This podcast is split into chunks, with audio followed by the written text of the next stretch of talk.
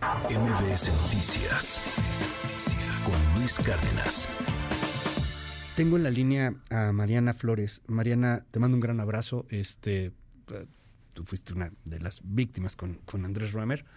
Y bueno, pues hoy sabemos que está detenido, no sabemos mucho más, estamos esperando que haya más confirmaciones de lo que viene en el proceso de Roemer, pero lo primero es preguntarte cómo te sientes. Buenos días.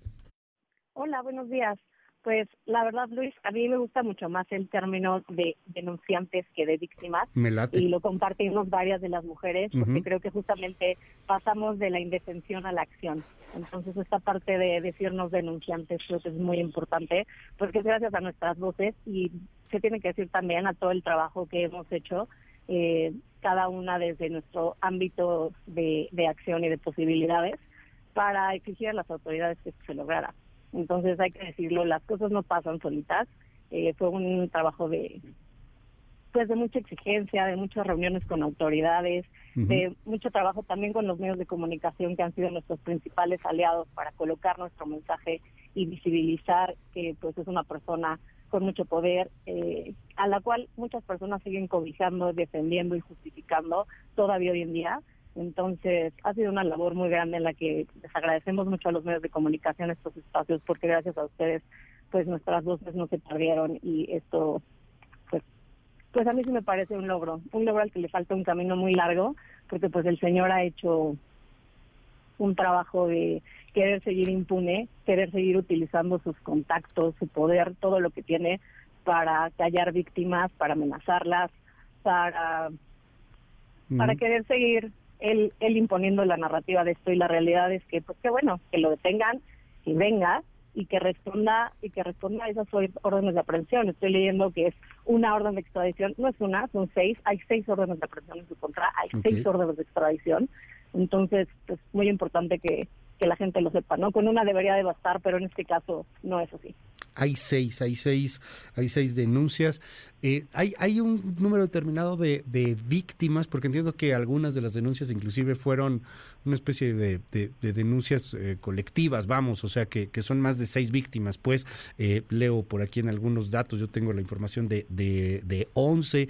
¿Cuántas víctimas hay? Porque hay muchas otras que también decidieron no denunciar, que, que prefirieron pues dejarlo pasar, no revivir el momento.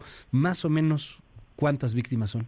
¿Cuántas denunciantes? Mira, estamos hablando de más de 70 denuncias públicas. Y estas son solamente públicas que las recibió la cuenta de Periodistas Unidas Mexicanas. Ellas tienen todas estas denuncias, son más de 70 denuncias públicas.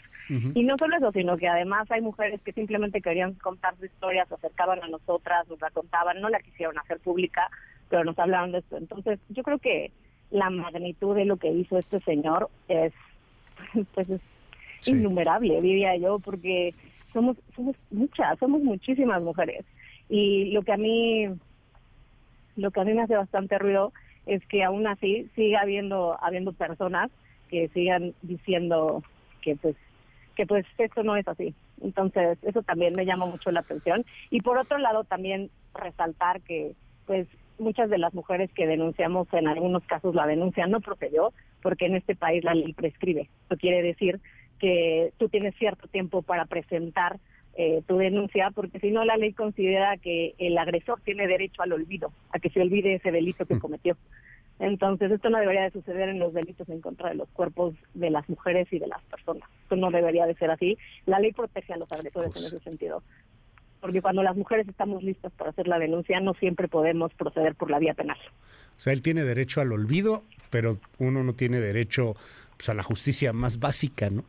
O sea, híjole, de pronto lo ves así tan retorcido. Yo, yo quiero preguntarte, Mariana, porque lo, lo has vivido, lo viven muchas de estas denunciantes, lo viven eh, eh, pues eh, muchas, muchas mujeres que se dedican al arte, que se dedican al periodismo, que se dedican a, todo.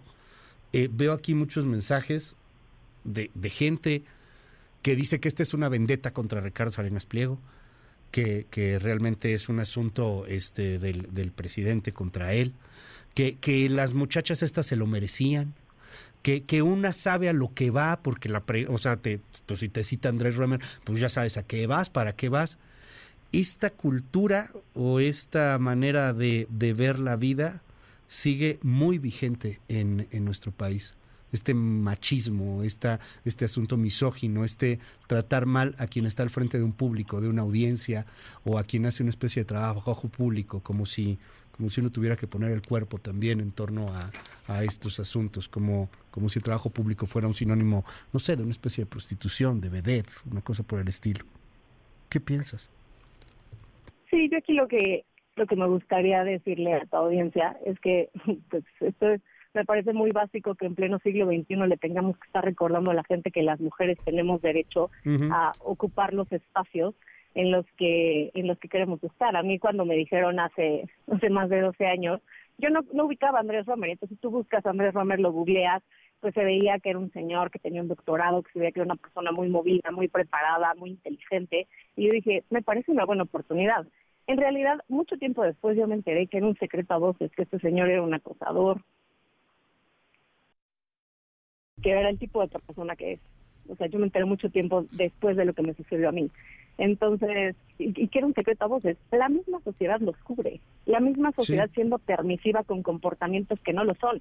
Hoy nos dicen que las feministas estamos locas porque exigimos que ni siquiera se permitan sutilezas, chistes, etcétera. Pues no, porque todo eso construye esta narrativa en la que las personas creen que están está bien hacer chistes sobre la sexualidad de las mujeres, hacer chistes sobre temas que al final son misoginia, son machismo y son una falta de respeto y un atentado en contra de nuestra dignidad. Entonces, pues sí, este, mucha gente creerá que este, nos hemos vuelto ultrasensibles pero se trata de construir una narrativa de respeto, se trata de construir una narrativa de dignidad, en donde las mujeres queremos tener igualdad de oportunidades. A un hombre nunca le dirían investiga si esta persona es acosadora o no antes de ir a la entrevista. Así que lo deberíamos hacer nosotras. Dime, ¿se siente un poco de justicia con esto? Aunque falta un camino súper largo, pero ¿se siente un poco de justicia? ¿Sabes cuál es mi pedacito de justicia? Mi pedacito de justicia ha sido desde el, desde el inicio que al poner estos temas en la agenda pública, el que se hablen en los medios, el que se digan, las mujeres empiecen a identificar qué es un abuso, qué es, lo que ya no debemos de tolerar.